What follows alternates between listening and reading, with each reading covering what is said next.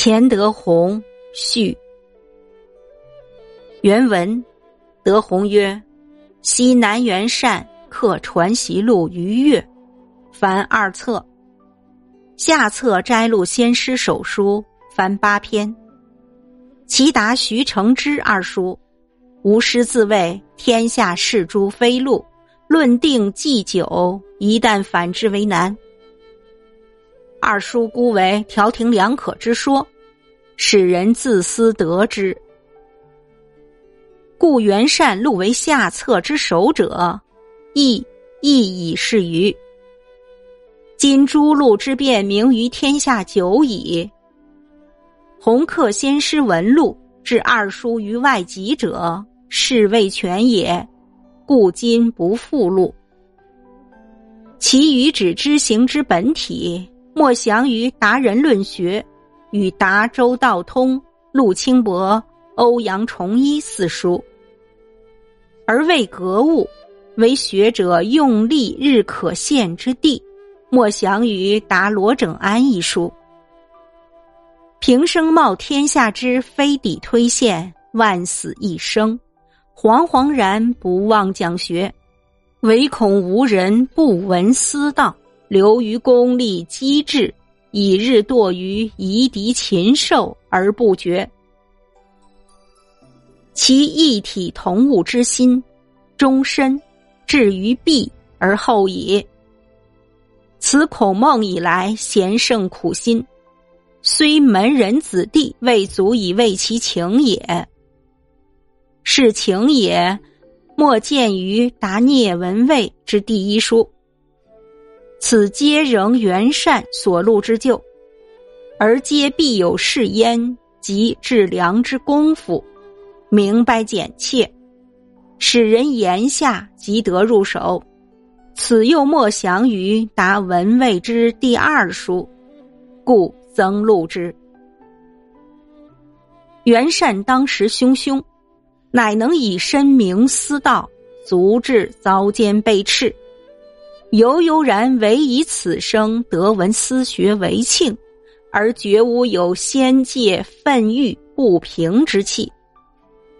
思路之客，人见其有功于同志甚大，而不知其处实之甚坚也。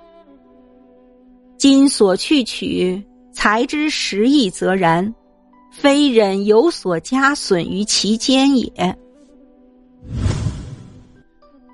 译文：过去南元善在浙江绍兴刻印《传习录》，分为上下两册，下册收录了先生的八封书信。其中在答徐承之两封信中，先生说：“赞成朱熹的观点，排斥陆九渊的观点，长期以来已成定论，想要改变十分困难。”这两封信就是为了调节诸路之争，使人们通过自己的思考而明白这一点。因此，南元善将这两封信放在下册的开头，用意非常好。今天世人已明白诸路之变的内涵。我刻印先生的文录时，把两封信置于外集中。主要是有些观点还不够完善，因此现不做收录。关于其他知行本体方在的论述，在《达人论学》《达周道通书》《达陆清博书》《达欧阳崇一》等四封信最为详尽。在《达罗整安书》中，明确道出了格物应是学者平常所做的功夫。先生平生面对世人的诽谤和诋毁，在万死一生的逆境中，始终不忘讲学。